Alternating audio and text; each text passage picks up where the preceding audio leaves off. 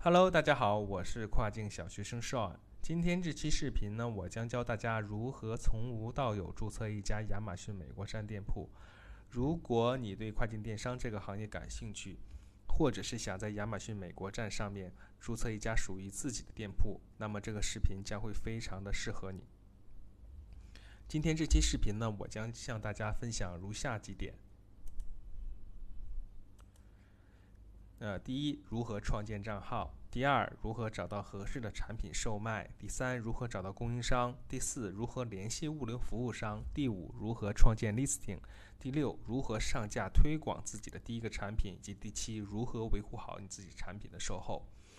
好的，那我我们废话不多说，直接开始我们的第一部分：如何注册账号。目前来讲，注册途径有以下三个。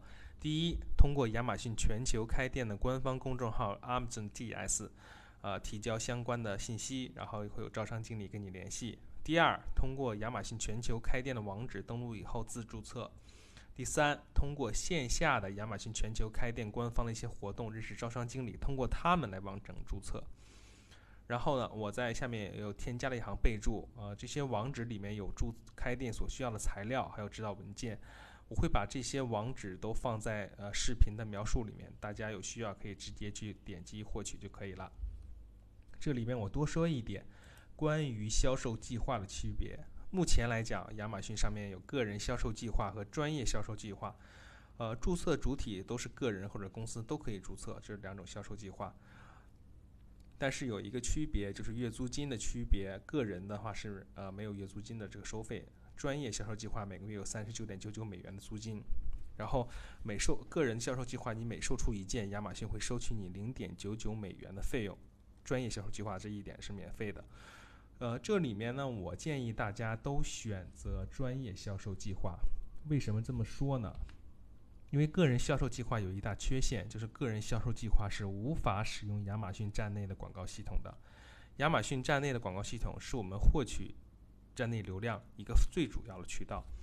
如果说呃你无法使用这个广告系统，那么你就少了一个流量来源，你的流量少了，你就没有曝光，你的曝光少了，你就成交也少，那对你这个销量就有很大的影响。所以我建议大家选择专业销售计划。呃，然后呢，再讲一下这个，我收到很多网友的私信啊，咨询我关于开店的种种疑问和顾虑，说自己在网上搜集到很多关于亚马逊注册方面的信息，但是呢，还是不能够确定自己的条件是否适合注册亚马逊开店。在这里我要说的是啊，最快的方法是你按照亚马逊要求的准备好了材料了，然后呢，直接提交信息给亚马逊。因为每个人的情况大家都各不相同，只有你自己迈出注册的那一步，才能准确的验证你的所有的顾虑。所以，我鼓励大家，如果你已经决定要去做了，那就尽快的去申请开店。好的，那我们开始我们的第二步，如何选择合适的产品进行售卖。在开始选品之前呢，我建议大家先细分一下自己的客户群体。呃，目前呢，不要再做大而广的选品，然后也不要做铺货形式的店铺。先期选品的时候，接触的好多小白卖家，每天花很多的时间，只是在亚马逊前台海量的产品类目里面不断的浏览，啊，没有给自己设立目标和期限，浪费了很多的选品时间。我建议大家先找到啊，呃，非常细分的这一部分的客户群体，然后只提供产品给这一部分的特定人群。比如说，我选择关注这个喜爱户外的人群，那么选择产品时呢，我可以专注在户外炊具、帐篷、吊床等产品上面，这样让我的选品更加高效，而且更加专注。第二呢，我就说大家在创建店铺的时候呢，要心里要有一个想法，就是说我要创建自己的店铺产品线，就是我还是以上面那个例子来说，我专注的是户外产品里面的炊具。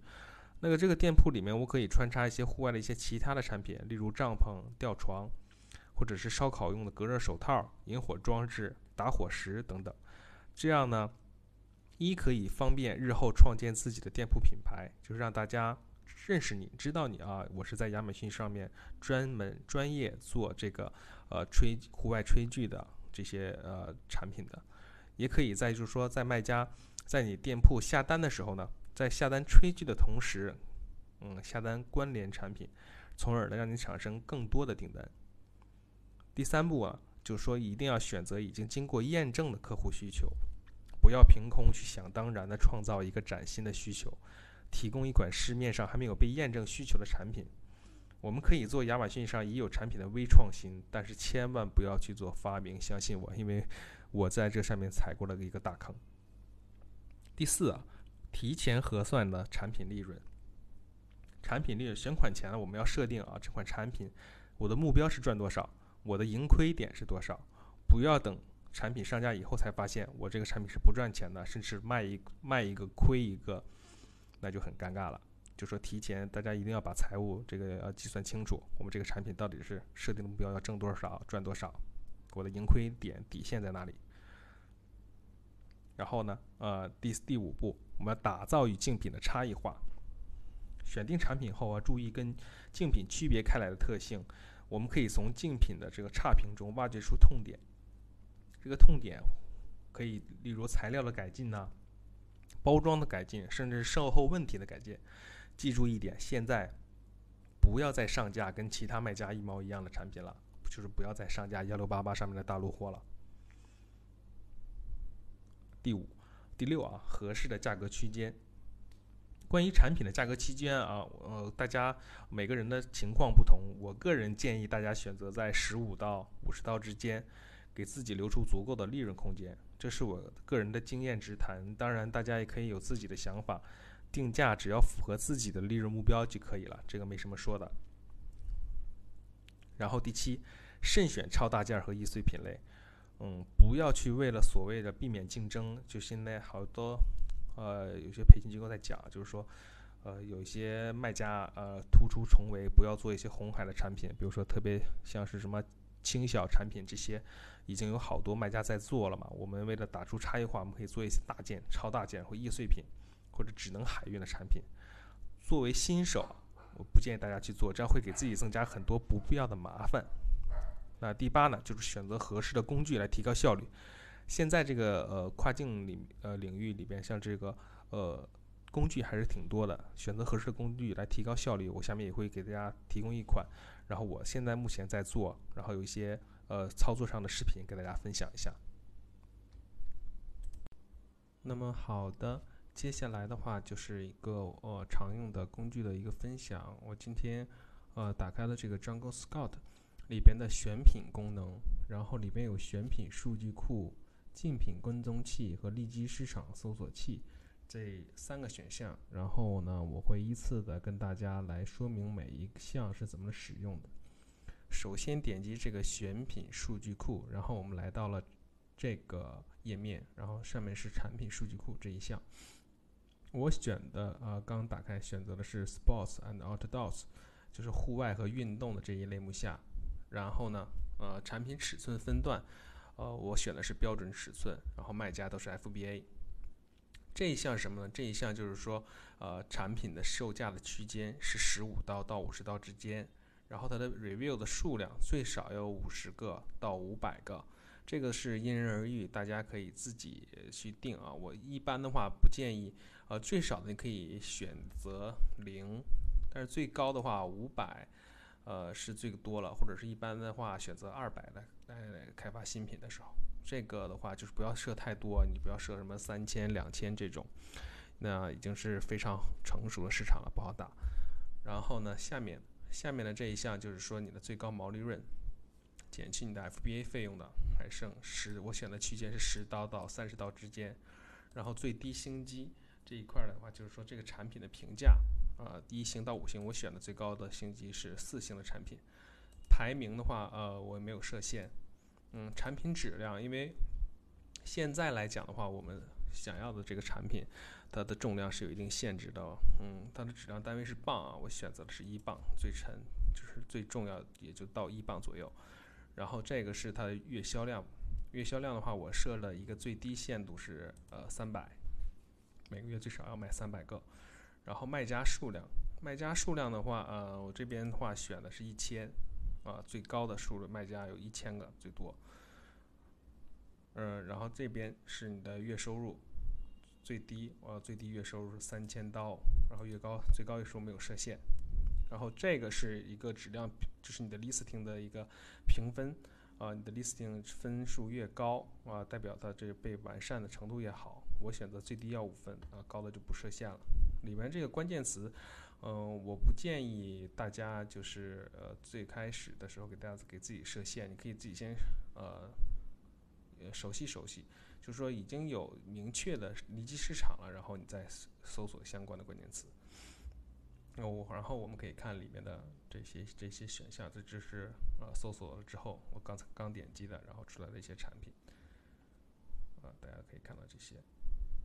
这个的话，主要是给大家打打开思路，你可以快速的进入工具去筛选出一些产品出来，可以供你去研究。然后我们再看第二个竞品跟踪器。这个竞品跟踪器我刚测试了一个，新建了一个测试组，然后把呃上一个选品数据库里面的两个产品放到里面。呃，这个产品的话，呃，应该比较新，还没有数据，四十八小时之后有数据。这个产品是，呃，过了一段就有的。这是它二十九天，的呃，怎么说，就是一个它的销售记录。嗯，我们选定了产品之后，就是我们已经有你的目标产品了，你就可以把它添加到这里面，新建分分组，然后把你特定的 ASIN 加到里面就行。添加产品，你可以看不同时间段的它的数据。一般的话，我就选三十天。七天的话，数据量太小。这是一跟踪的一个一个功能。然后第三项，立即市场搜索器，这个也是我比较喜欢的啊。它比呃，它很它，我觉得它比选品数据库这个更更细致一点。就是说，就像我之前前文所讲到的，呃，已经限限定了一部分特定的人群的需求。然后这里面几个选项大家选就好了。是平均售卖的数量、竞争程度、平均的售价区间，然后呃，李斯汀的评分，然后这个是你的机会，就是你看看你介入这个产品的机会大约是多少，然后这是你产品的关键词。其实咱们选品也是选关键词，这个关键词的话就是关键词的数量，一般的话。呃，你嗯，关键词数量越多，你可以打的长尾词越多。然后这是根据相关的我们上面设置的要求，然后筛选出来的一些产品。我选的都是中中度的竞争啊，我也可以选择竞争程度比较低的。然后嗯，平均售价我再往上提一下，十五刀左右，十八刀。呃，机会的话最少要五分。机会，然后我们重新搜索一下。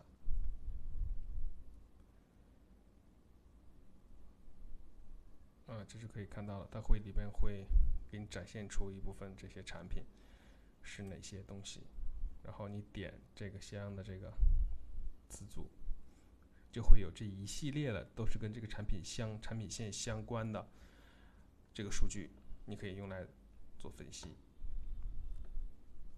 同样，你在这里面选好了产品，你也可以把它添加起来，添加到测试组啊。比如说我这样添加到测试组里面，我就会去调研它近一个月的数据来做判断。然后这里面这是产品里面，这还有一个这个品类里面的数据的分析。它这里面会这一品类里面有多少的关键词？哪些标黄的这个就是热度比较高的。这我很喜欢这个功能，因为你把这些不同的关键词组合到一起，你就去搜索，就很容易找到一个比较好的长尾词。嗯，Jungle Scout 这个功能相对来讲还是比较好用的。好，就这些。好的，那么接下来我们进行如何找到供应商。呃，供应商的话，现在呃，产品的供应商，我们现在有三个途径，呃，跟大家说一下。第一个就是通过阿里巴巴，呃，第二个是通过呃产业带，像是秦皇岛的泳衣、白沟的箱包、许昌的假发等等，中国还有好多啊，这些其他的一些产业带。呃，第三个是结合自己身边的供应链资源。如果说是家里就是开工厂的，或者是之前就是有一些外贸企业，传统的想转想转向做一下这个跨境电商的，都可以去使用下来。嗯，然后呢，这个阿里巴巴上面里面有一个专门的有一个跨境专供的板块，大家可以去找一下。好，我们打开幺六八八这个网址，点击跨境专供。呃，然后我搜索户外炊具，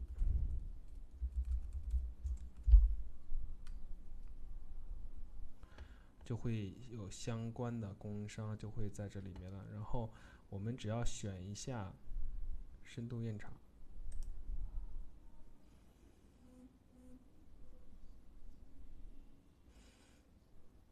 然后就会找到比较合适的、符合你要求的。这些供应商，然后跟他们谈，呃，如果合适的话呢，就呃买一些样品，打一下样，我们看一下。后面的话，如果有大货的话，大家也可以现场去验一下厂。这是幺六八八上面。好的，那么我们继续，如何找到物流服务商？呃开始这个话题之前呢，我们明确两个概念：第一，什么是 FBA；第二，什么是投诚。亚马逊 FBA 的全称是 Fulfillment by Amazon，简单的说，就是我们从国内直接将货物寄送到亚马逊的美国仓库。当有美国买家下单后，亚马逊会帮我们处理商品的配送和一些简单的售后服务。呃，简这里啊，我建议大家都选择 FBA 的亚马逊的 FBA 服务啊，其实也不是推荐。就是我觉得这是目前要做亚马逊的必须的一个选项。然后第二，什么是投诚？投诚就是指从国内寄送到美国亚马逊仓库的这一部分路程，路程我们也管它叫亚马逊投诚。那么寄送到投诚的呃这个呃路径呢，方法有两种，第一是通过这个 DHL，第二是通过货都网。嗯，DHL 就是这种国际快递直接寄送到美国亚马逊仓库。这个货都网是我觉得可能有一些在内地的朋友，他呃没有这个像沿海这边这么丰富的货代的资源，可能需要在网上去搜一下，去找一下这种货代。大家可以比对一下价格，或者是你自己身边有这种跨境的物流的投诚的资源，都可以去选择。一般价格都差不了太多，你选择一个你呃最放心，然后呃合作起来还比较愉快的这个呃服务商就可以了。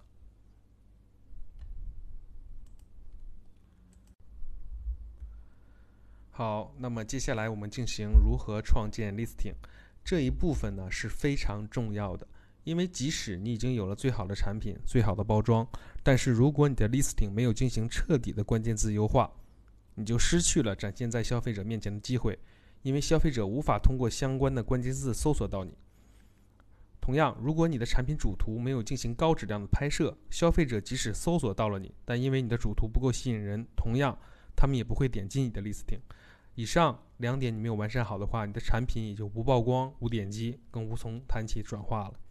首先，一条 listing 主要由以下四部分组成，它们分别是标题、五点、产品描述和图片。那么我们在编辑一条 listing 之前，首先我们要去调研竞品的 listing review，深入了解消费者在哪关注哪些东西，关注他们痛点，关注他们的使用场景。最好我们将它的使用场景在产品图片中加以展示，让消费者觉得你懂它，从而提升你产品的转化率。我们下面的话一步一步分步给大家讲解如何去写这些东西啊，写一个好优质好的 listing。下面我们开始开始说第一步标题。首先，标题的字符数呢，目前亚马逊是限制在两百个以内。一般来讲，我们标题的组成可以遵循以下的结构：就是主关键词，再加品牌词，再加次一级的关键词，再加产品能带给顾客什么样的好处，再加上产品属性。那么编写标题最快速的方法，就是找到自己产品所在类目下的前二十名卖家，收集他们的标题，统计其中的高频词，就依次找到了标题中的主关键词和次一级的关键词。至于标题里的其他词组，就可以按照实际情况来进行填写了。那么第二步，呃，写五点，关于产品的五点，我们除了要排布相关的关键词以外，还要特别注意内容的书写，尤其五点中的前三点，则主要阐述顾客购买该款产品后可以给他们带来哪些便利。为了让买家满意，我们作为卖家都在产品中提供了哪些附加值？最好呢，让消费者觉得读完这几段话就离不开这款产品了。可以说，五点中的前三点是最为重要的。大多数的消费者其实都没什么耐心，最多也就读三条差不多了。那么剩下的两条，我们可以加上产品的具体尺寸信息以及一些售后服务信息等。第三，我们如何写产品描述呢？与五点不同，产品描述更多的是为了与消费者产生更多的共鸣，完成促使消费者下单前的临门一脚。也就是说，我们在编写产品描述时，在保证句子通顺、专注于产品的价值体现，让消费者认可我们的产品。同时呢，产品描述还是一个非常好的排布一些长尾关键词的呃一个地方。第四，产品图。那作为电商卖家，图片的重要性不言而喻了。除了第一张主图为白色底外，其余图片的选择可以参考以下五点：一、图片突出产品实际使用事例；二、产品背景图；第三，产品的独特卖点；第四，产品的尺寸对比；第五，产品及外包装和及附件的全体图。那么，我们通过以上的这五点，在你的拍摄的主图中都注意到、都涉猎到，那就是会，呃，你的产品的主图的产品图啊，就会有一个非常好的高分，非常非常好的得分。好的，那么我们继续分享一个优质的 listing 的例子。呃，这是一个烧烤店的呃 best seller 里面的一个 listing。大家，我们先从它的标题看起来啊，上面的 green mat，这是一个主关键词，前面是它的这个品牌词。然后呢，后面还有一个 b b b barbecue green mat，然后呢，这就相当于次品牌关关键词，two heavy duty barbecue green mats。然后呢，后面的知识说它这个产品的特性。很厚，可循环利用，非常容易打理，终生质保。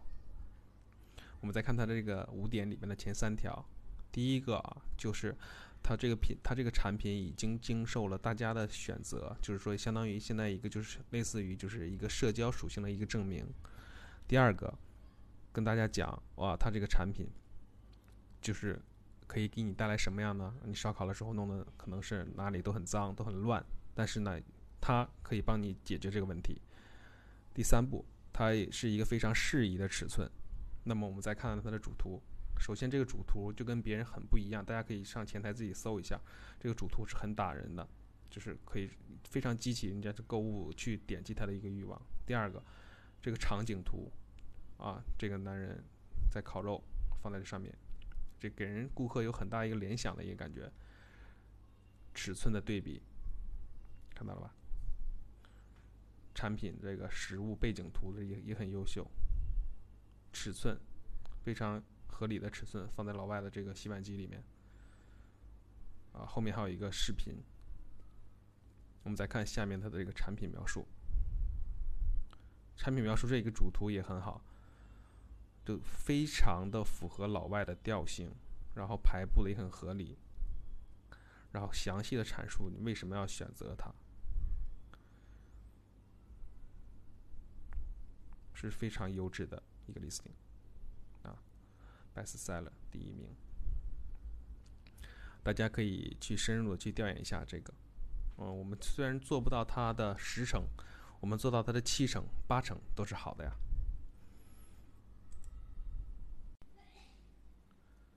好的，那么完成了以上步骤以后呢，我们终于来到了最激动人心的时刻，也就是产品到仓了，我们终于可以上架进行售卖了。亚马逊会给每个新上架的产品一到三个月的新品流量扶持期，我们自己也要做一些站内站外的引流工作，引来流量转化销量，然后再由 review 留下。亚马逊上这个 review 的数量的多少对销量的影响其实是非常巨大的。那么我们可以做以下四个工作：第一，PPC 广告开取；第二，亚马逊早期评论人计划；第三，联系 Amazon Top Reviewer 进行送测；第四，选择诸如 JumpStart 的产品推广服务。啊，是这样啊。先说这个 PPC 广告，有好多小白卖家啊会跟我交流说啊，这个产品到仓了，然后呢广告开启了半个月，没什么出单，然后呢也花了一些广告费，这个钱花的到底值不值？啊，这个钱我先收结论，这个钱花的很值，为什么呢？因为我们你一个产品啊，我们作为呃卖家还相对还是了解这个产品，但是买家的他怎么会搜索到我们产品？我其实我们是不知道的。那相当于我们花的这个广告费，就是来买我们潜在的这些买家如何搜索到我们的这些词。那我们收集到这些词以后呢，不仅可以用来优化我们的 listing，呃，优化我们的这个广告，呃，可以不断的降低我们的 ACOS，提高我们广告的得分。这样的话，我们投入产出比会越来越高。我们接下来就是越投广告越来订单，那你这些钱其实你花的是非常值的。第二呢，亚马逊早期评论人计划，亚马逊早期评论人计划是针对我们这种新上架的产品，还没有什么评论啊，别人。消费者买家不知道你这个产品到底怎么样，那他亚马逊官方提供的一项服务，六十美金，嗯，付给他六十美金，然后他会啊让五个评论人来给咱们留评，嗯，这个也是一个，就先期我们推广产品的时候，review 是非常重要的嘛，肯定是怎么样增加 review，呃，是我们的第一要务，那我们肯定是要参与。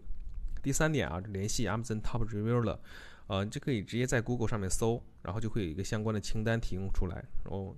上面的话有一些这个 reviewer 会留联系方式，有些没有，大家可以随便的去呃去嗯不是随便啊，就是连续的去查找一下。因为我之前有文章讲过，我上次在公众号发了篇文章，里面就讲过如何获取 review，里面有一项就是联系这个 top reviewer，呃就是随便我搜了呃查了几个人啊，就有一个留下了他的邮箱，留下他的 ins，留下了他的 twitter，都可以联系到他。第四，选择注入 JumpSunt 的产品推广服务。呃，JumpSunt 还有什么 Very Lunch 啊，这些都有一个 Lunch Product 服务，就说呃帮忙推广新上架的产品。你看要打哪些关键词，它帮你呃，你可以给设定一个每天要送测的一个数量，然后它帮你把这项把这个产品的这个词推起来。啊，这是完全合规的啊。嗯，这里面的话我就不不说这个什么刷单呐这种黑科技了。我我是有一个这样的想法，亚马逊的人工智能系统啊，其实在不断的精进呢，刷单的成本也在不断攀升。我觉得大家还是合规经营的好。像是好多这种美国呃海外的这些卖家，他们嗯很少做这种说是黑科技的这种呃活动啊，但是人家这个店铺经营的也很好，是我们需要学习的对象。好，那么我们开始今天分享的最后一项，如何维维护好产品的售后。啊，第一，面对顾客的抱怨和差评的时候呢，我建议大家第一要务就是解决问题。也许有时候不是咱们卖家的问题，有可能是亚马逊 FBA 物流配送的问题。但我建议大家第一时间处理问题，给顾客退款或换货。因为一个一星的差评在 listing 推广期对 listing 的伤害是非常巨大的。但是千万不要在顾客的与顾客的站内信往来中提到给客户提到退款补发新货来换取删除一星差评的这个请求，亚马逊官方是严厉禁止这种行为的。基本上你要是有这样的往来信件的话，你的账户马上就会被关。我建议大家就是可以引导客户通过站外的邮箱与你联系，然后做进一步更改 review 的操作。第二啊，每天关注 listing review 情况。每天运营上班后关注的第一件事就是要检查这个 listing 是否有新的评论或者新的差评。先期大家产品少的时候可以人工关注一下，后面随着上架的产品多起来以后，可以引入国内的一些 ERP 系统对接，例如赛和、富通等等客户管理软件。第三，我建议大家在包产品包装中制作 Instacart，就是产品售后服务卡，好处多多。一可以防止被跟卖。第二，可以提前把关于产品售后的问题引导消费者联系站外的客服邮箱，防患于未然。第四，及时关注库存变化，尽量不出现断货的现象，影响客户体验。好的，啊，非常感谢大家。嗯，以上呢就是我今天的分享，上面的每一部分都值得我们再去深入的去钻研、去研究。感兴趣的朋友呢，欢迎你去呃订阅我的频道，我会后期呢我会针对。啊，上面讲到的每一细、每一每一项啊，做一个更细致的呃视频，然后呃分享给大家。嗯，好，那今天就到这里，谢谢，咱们下次再见，拜拜。